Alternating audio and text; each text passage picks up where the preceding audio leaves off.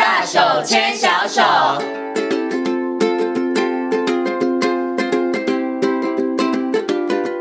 这里是教育广播电台，您现在所收听到的节目呢是遇见幸福幼儿园，我是贤琴。接下来呢，在节目当中呢，要进行的单元是大手牵小手的单元。那么在今天单元当中呢，很高兴的为大家邀请到的是奇威专注力教育中心的执行长廖生光老师。光光老师呢，来到节目当中，跟所有的听众朋友一起来进行分享。Hello，光光老师，你好。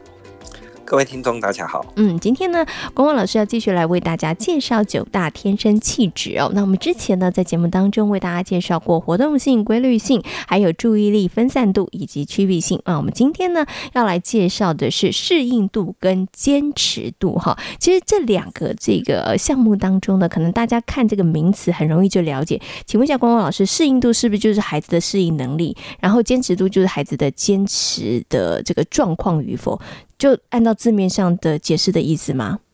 呃，对对对，实际上这两个上是还蛮容易理解的哈。嗯哼，那只是适应度，实际上要跟这个趋避性来看。嗯，好，那坚持度实际上要跟规律性来看。是 OK，好，我们今天就好好来为大家介绍一下。那我们就先从适应度来跟大家谈好了。先请问一下光光老师，为什么适应度然后要跟这个趋避性搭配在一起呢？哦，就是实际上有些小孩子是环境适应度不佳，就是到新的环境的时候，诶，他会很紧张。嗯哼。哦，但是我们要看他是不是趋避性的问题啊，也就是说他是怕冷还是怕环境改变？哦，是。所以有时候你以为孩子适应不好，但是他因为是趋避性高。所以表现出来，他就是适应度不好这样子。对，那他只要没有人，他就正常了，对不对？啊，所以，所以，所以就人少，哎，他就压力就少，那就是趋避型的问题。是哦，就比如说他到一个环境啊，这个环境里面都没有人，对不对？那他实际上是趋避人，他是不想看到人。是，但是他实际上他的环境适应度不一定有问题。嗯，啊，所以你要把。你要适应度高，实际上是对于环境或生活的改变的时候，它可以调整能力。嗯哼，那第一个你要先避免它有趋避性的问题，好，这样你会更容易理清啊，你要怎么样协助这些孩子。嗯因为有的时候你可能会误判呐，你以为他是适应度不好，可是其实没有，他适应度其实是高的，但是因为他是趋避性高，因为他只要一看到陌生人，所以他就是反应会比较强烈一点点。好，对对，好，所以那个光光老师才会讲，哎，适应度跟这个趋避性其实两个要放在一起，可能要。来讨论哦，那我们现在呢，就单纯来谈这个适应度的这个问题哦。请问一下光光老师哦，大家啦，这个一般理解会觉得，哎，适应度高的孩子应该比较好啊，适应度高的孩子就是比较能够弹性比较大啦，哈。那在这个教养上面，爸爸妈妈是不是就比较真的比不需要费心？甚至在这个人际的关系上面，其实爸妈需要这个费心的部分也会比较少一点呢？嗯，呃，适应度比较高的小孩子，实际上他在就是说他的环境的一呃，就是他在保持一致性上，他会比较高。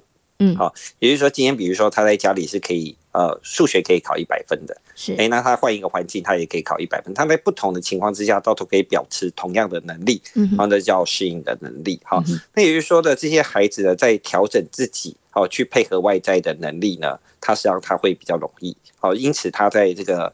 呃，社交互动的技巧，或者是新环境的适应上，呃，爸妈会比较不用太担心。嗯哼，对。所以相对来讲，他在人际部分上面，是不是爸妈也真的比较不用费心？所以他可以跟人的部分上相处，其实因为他弹性也比较高嘛，也比较容易调整自己。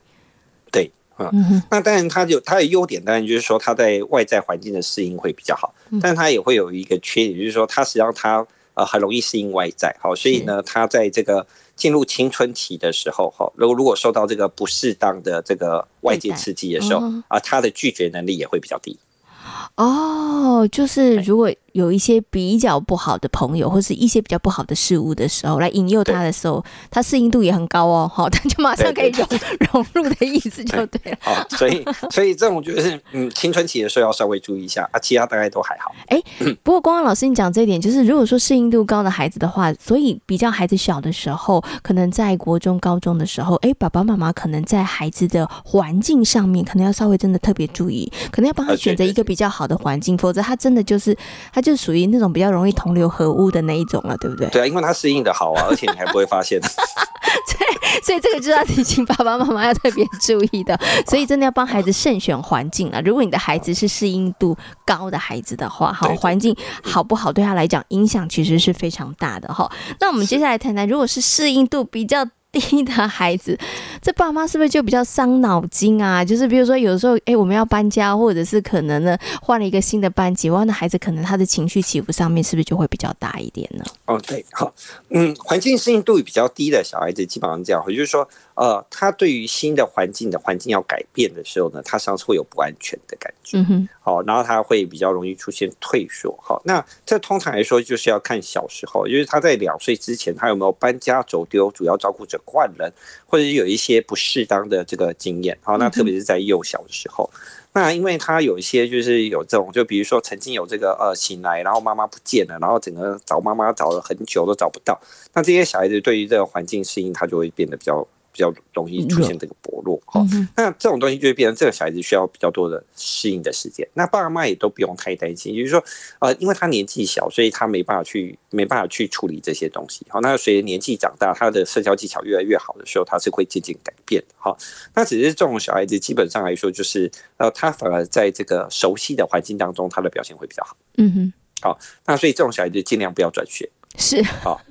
好，那这个就是小蔡，你又很无聊，就是说啊，你看啊，我的小孩子就是啊，你看这个学校啊，这个学校怎样怎样怎样，他比较好，怎么怎么，然后呢，呃，幼稚园就转学转了三次。啊，国小又转学转了两次，然后你还希望他的适应度要高啊？那基本上就是不可能。好，那这种小孩尽量就是环境减少改变，好让他渐渐长大。哎，长大之后他的环境适应度开始提升，哎，就会渐渐改变。哦，有些爸爸妈妈可能想说，你适应度不高没关系，多转几次，你应该就适应度会变好。其实不会哦，哈。啊，不会不会，反而会让孩子一直那个情绪都处在一个比较焦躁、比较不安的这个情况之下。环境适应度比较低的小孩子，他反而要尽量就是尽量维持啊稳定好，然后把他安全感提升，所以他反而就是说他的国中国小尽量都是哦，同学尽量都是哎同同一批人，尽量对对对对，然后不要转学。好，然后他对于环境适应度就会渐渐出来。嗯哼，对。哎，可是想请问一下光光老师，有时候可能是没有办法尽如人意啊。就是比如说爸爸妈妈因为工作的关系，或是家庭关系，我真的必须要可能搬家，或者是可能真的需要转学，对不对？那如果这样的情况下，适应度低的孩子，爸爸妈妈可以提供什么样的协助啊？哦，环境适应度比较低的小孩，他主要是安全感的象征，就是说他如果觉得这个环境都是安全的，嗯哼。那他实际上他他就会呃他的他的适应度就会提升。好，那环境适应度如果真的是非常低的小孩子，就是你要尽量帮他去固定，就是他要去固定朋友。哦，他需要人生当中需要有一个固定的朋友，是维持长时间的关系。好，那比如说，哎，今天我们就算我们搬家了，没关系。好，那我们也可以跟你本来很好的小孩。朋友，哎，我们可能是像写信，或者我们是打电话，或者是我们去创造一些机会，那可以去保持那个长时间的联系。嗯哼，那既然他既然会跟那个人保持长期联系，他会有一个安全感的象征。好，即便算搬家了，他也可以比较容易适应新的环境。嗯，OK，好，所以如果会老师就念旧而已，就这样而已。OK，好，所以那个固定性比较低的孩子呢，哎，国中、国小的时候，尽量在环境上面或者在人的相处上面不要。这个让孩子有这个变动感哈，那如果真的一定一定一定要变动的话呢，其实刚刚光光老师说，就是让孩子有一个这个安全的象征、安全感的象征哈，所以一个固定的朋友哈，那对孩子来讲其实是很重要。其实对他的情绪上面也会稳定比较多一点点。对，不要他写信给他的朋友，然后你又骂他，然后说啊，对，这就还老是说，那你为什么不适应新环境？但这样不行，那就是火上加油哦，孩子。他那个经常碰到这样子。对，所以爸爸妈妈要了解你的孩子，如果真的适应度低的话，真的要协助他。哈，OK，好。对，实际上我们碰到很多上国中的小孩子就会这样。嗯哼。哦，他上国中，然后他对新的国中适应不好，那他第一件事就是什么？找国小朋友啊。对，找国小朋友。那他为什么要找国小朋友？很简单，他要自己想办法找方法去抵抗。对待国中的不适应性是 OK 好，因为他找到那个安全感了。嗯，对对对对对，好，所以就是跟之前的朋友保持联系，实际上对他来说是会有帮助的。嗯哼，OK OK，这个对孩子来讲是有帮助的，所以爸爸妈妈千万不要骂孩子，不要讲说你为什么不愿意去认识新朋友，你应该去认识新朋友，真的不要逼他，给他一些时间哦。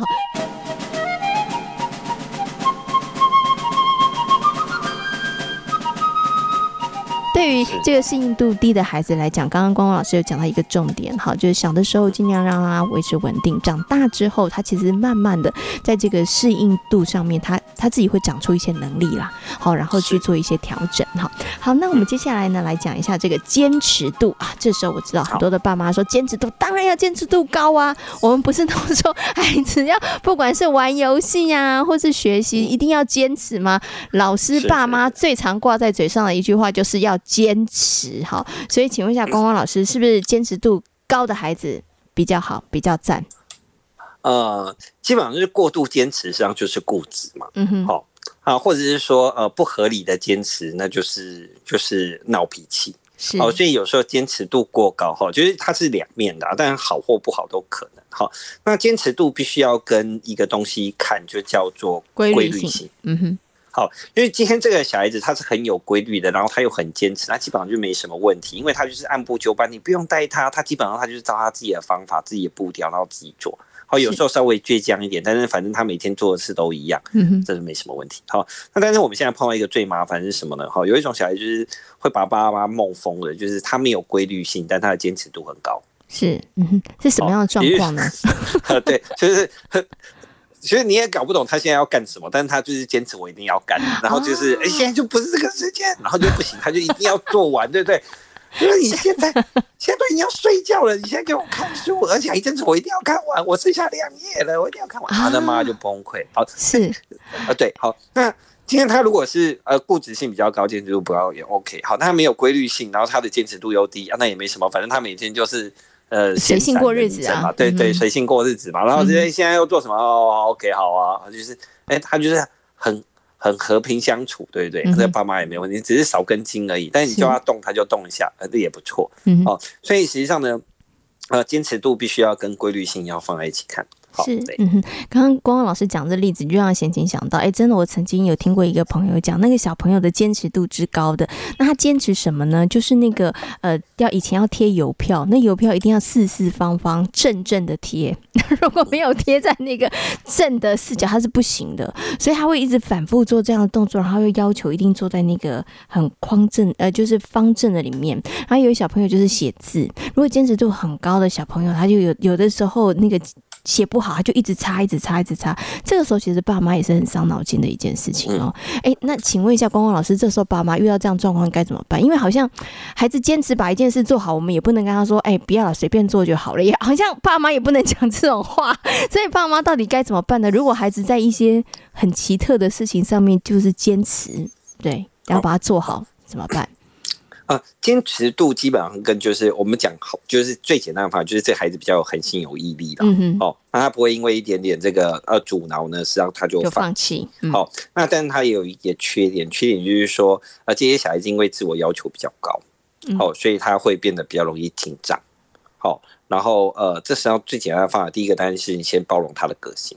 好、哦，就是第一个就是哎，坚持是一件好事嘛，对不对？坚持度，然后你有毅力，这些是一件好事。好，那对于自我要求比较高，然后这些小孩子，基本上我们要练习一些放松的技巧。嗯哼，好，就是哎，就是练习放松，让这孩子学习放松的技巧，学习放松的技巧。也就是说，哦，基本上他坚持度虽然比较高，但是坚持如果是担心害怕失去，那他之后他就会出现这个情绪反应。那情绪反应就会因为恐惧东西失去，那他当然就会闹脾气嘛。好，那所以最重要是不要让他闹脾气，坚持度不是一个问题。好，那所以现在就很简单，就是变成他要练习一些放松的技巧，可以接受失败。好，就是说，哎，今天失败了，并不用需要担心。好，那。所以基本上，如果他有挫折，做事是 OK 的啊。那他如果有压力的时候，他可以放松。那基本上很坚持，绝对不会是一件坏事。嗯哼哼，OK。那如果说像我刚刚讲的，可能都已经真的晚上，或是光光老师刚刚说的，其实已经到晚上了，该睡觉了，你知道，还是坚持不行。这本书我可能要读完一遍之后不行，我还要再读三遍。那那这个时候，爸妈到底该怎么办？是让孩子坚持的把这件事做完呢，还是说可以用什么方法呢？通常这时候我们就会用一个方法，就是呃，就是我们一起做。哦，啊，就是我们一起做的时候，实际上我们可以用加速的方法把它这块做把它带完。是，哦，比如说他一定要坚持要把这个东西好，那我们一起做好，那我们先好，那我们先写什么？然后你负责写什么？我负责。那其实用仪式性的东西先把它把它做完。那在第二件事情就要教他，哎、欸，那我们要按照时间，而且如果你现在要做这个东西，我们必须要在几点的时候就做这些东西。是，好像最重要的是你要让他学会怎么样去控制那个时间的规律性，嗯，而不是去抑制他的坚持度。嗯，好像我之前碰到一个小朋友，他是那个呃，这个亚洲杯珠心算亚军。嗯，好，那这个小孩子也很好玩哈，这个是这个这个小孩他的坚持度非常高，他只要拿到一本书哈，拿到一本这个练习本哈，老师发一本哈，他当天就可以打完那一本；老师发两本，他当天可以打完两本。是，那但是也好啦，因为讲实在，珠心算就是反复练习，是对不对？好，所以呢，他就可以练到亚洲杯第二名。好，那 那如果一般的小朋友大概发了一本，大概可能三天之后都打不完嘛。是，OK，好，好，所以。我们就使用他的强项，哦，使用他的强项，但是要避免这个强项导致家庭的冲突。哦，是，所以就是真的，就爸爸妈妈要看到孩子这个部分上优点了，因为真的坚持度高的孩子，他其实真的就是比较有恒心，比较有毅力。其实，对，从另外一个角度来讲，孩子他们可能在做很多事情上面，其实他成功机会就会比较高，因为他不容易放弃嘛，对不对？好，可是怎么样避免那个孩子可能因为坚持度高，然后让孩子让这个家庭当中有冲突，跟爸爸妈妈就要用一些小方法要。有一些智慧了哈，好，那刚刚其实光光老师有讲啊，对于这个坚持度比较高的孩子来讲，跟爸爸妈妈要做的事情就是要哎让孩子学习一些放松的技巧哈。嗯，这时候爸妈说，哎，请问光光老师为什么要让孩子放松啊？我好像一直跟他说，哎，你要放松，你要放松，好像孩子也是不会放松啊。到底要怎么样让孩子，尤其是比较小的孩子，怎么样让他知道说，哎，我要怎么样去放松这件事情啊？好，放松这件事，实际上爸妈不要想的太复杂。好，基本上来说，不管是唱歌，哦，或者是我们讲的画图，可以做一些事情。对，其实就是把它把注意力的焦点转移掉，哦，不要一直执着在当下思考的东西上，就是一个放松技巧。那实际上最简单的方法，我们会建议爸爸妈妈，好，就是实际上在我们练习呼吸的过程当中，只要是吐气比较长。吸气比较短的都可以帮助人放松哦，是哦，所以呢，对，所以像吹奏乐器啊、唱歌啊，哦，或者是我们说吹泡泡糖，只要跟吹气有关的动作，实际上都可以带孩子做放松的技巧。是，嗯，OK，好，所以真的要带着孩子去做放松，没有这么困难。唱歌、画画，或者是说呢，吹演奏一些乐器，乐器，对，吹泡泡泡，但其实都是一个好方法哦。好，那我们接下来谈，刚刚谈的是坚持度高的孩子，那坚持度低的孩子哈，他很容易就啊。这个没关系啦，做不好不要做了，或者是说这个游戏啊不好玩，不要玩。这时候怎么办呢？坚持度的孩子会不会比较容易放弃？然后他们其实真的很难成就一件事情呢？哦，呃，坚持度比较低的小孩子，通常来说就是呃，他们对于这个呃主动学习的动机，好、哦，就是主动要寻求进步，对他会比较低一点点。哈、那呃这种小孩子基本上来说，他有两种可能，好、哦，一种可能就是低自信。啊，就是他的自信心比较低，好，他不觉得他自己可以成就什么东西。好，那呃，这是第一种可能性。好，那另外一个东西就是他的那个呃，我们讲说他的注意力的持续时间好比较短，嗯，好，就是他没办法成呃呃完成东西，就是他没办法做完一定的时间。好，那所以这个东西这两个同东西都会有可能。好，那呃，我们先从第一个自信心。好，那自信心有两种可能，一个就是说，哎，他可能是家里比较小的。哦，就是说，呃，因为上面有一个哥哥或有一个姐姐，那因为哥哥姐姐过于优秀，那他实际上并不是不优秀，就是年纪比较小。但是问题是就是比较没办法，可能就会变成说做同样的东西，哥哥一定可以做得到，但是我就是一直做不到。好，那他对于自己的自信心并没办法成就。好，那。所以导致他就会觉得是，反正我都做不好哦，那没关系，我就随便做，反正我做不好就是别人会帮我做的，这是第一种可能。好，所以导致他对于呃成就感，哦，就是低呃，就是我们讲说自信心不够。好，那这是第一个可能。那呃这种状况实际上就很简单，这种状况就是呃两个小孩子尽量不要学同样的东西。是。好，就是说，呃，我们通常送孩子去学东西，哥哥学什么，弟弟就学什么，哦，姐姐学什么，妹妹就学什么，就是我们都让他同样，这样比较好接受。嗯，好，但是如果碰到这种状况，你就一定要把它拆开来，要不然哥哥比较，对不对？对对对对对对对。好，就我们没有比较，但是孩子自己会比较。是，那这这这这是叫竞合，而是竞争和合作之间的关联性。好，那这是第一个。好，那最主要是跟自信有关。好，那呃，第二个东西就是他的那个坚持度，呃，就是说，哎，今天我们做这个东西，他就是。他做到一半，他就不想做了。好，那这个东西它的完成概念并没有很成熟。好，那这个东西实际上很简单，这叫步骤性不成熟。就是呃，很简单，就是今天我们要教孩子做事情，今天这个时间点如果超过他的能力了，那这时候怎么办呢？他就他就不愿意做，对不对？那我们就可以帮他切步骤。好，比如说今天我们做一个乐高，好，今天乐高可能有五百片，啊，这小孩子不可能一口气做五百片，他可能极限就是做完一口气就是可能就是拼完大概七十片。嗯哼，诶，那我们是不是可以把这个五百片的乐高，我们把它分成三个部分，或者把它分成四个部分？哦，四个部分可能可以，因为它可以拼七十片嘛，一百片它可能可以坚持一下。是，好，那就是我们帮他分步骤。诶，我们教他一件事情，东西不用一口气做完，可以分成三次到四次做完。好，但是一开始的时候，一开始的前面三次到前面四次，哦，可能爸妈真的要花时间。为什么？因为他看到多，他就想要拒绝。嗯，好，那你我们要带他有成功的经验，这个成功经验可能要三次到四次。好，那我们今天要选择一些游戏是很明显的完成的。好，比如说，哎，今天我做一组乐高作品，好，那它是三百片，是，那他本来平常都只能做到一百片，嗯，那我们就分成三天把它做完。做完以后呢，我们特别。纪念这一个成品啊，我们就准备一个箱子，把它框起来，又把它钉在那边。那他小孩子，今天如果我们做不到没关系，我们可以分两三次做到。哦，是。好，哎，那这样渐渐的，他的那个坚持度就会被我们练练培养出来。好，啊，这个东西。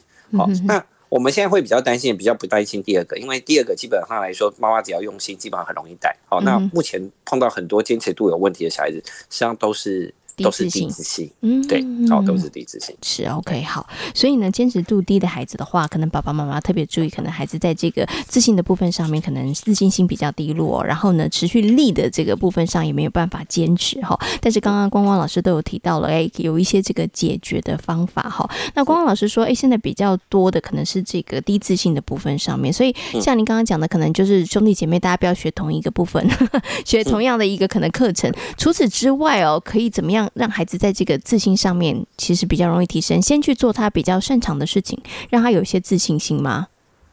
哦，对，好，实际上低自信基本上来说就是对自我评价啊，嗯、也就是说，如果他能找到一个东西，他晓得他有一个东西是比别人厉害的，好、嗯，哎、嗯，那基本上他就他就可以表现的比较好啊。对，那现在越变越说，呃，实际上现在开始我们在带孩子，现在的教育的系统也开始今天强调个别化。我觉得每一个人了解自己的个别的不同和个别的差异。那当然，这些东西也可以帮孩子在自信心上的培养，哦，会不会比较有帮助？嗯哼哼，OK，这个真的也要是爸爸妈妈要这个多花一点时间了，因为可能孩子可能没有办法一下子知道自己什么比较擅长或做的什么比较好哈，所以爸爸妈妈也可以从旁做一些协助哈，然后可以让孩子去发现，哎，自己其实也有很擅长或是也可以做的很好的地方哈。好，那今天呢，为大家呢介绍了九大天生气质当中的适应度还有坚持度。那今天呢，也非常感谢启威专注力教育中心的执行长。廖笙光老师，光光老师在空中跟大家所做的分享，谢谢光光老师。好，谢谢大家。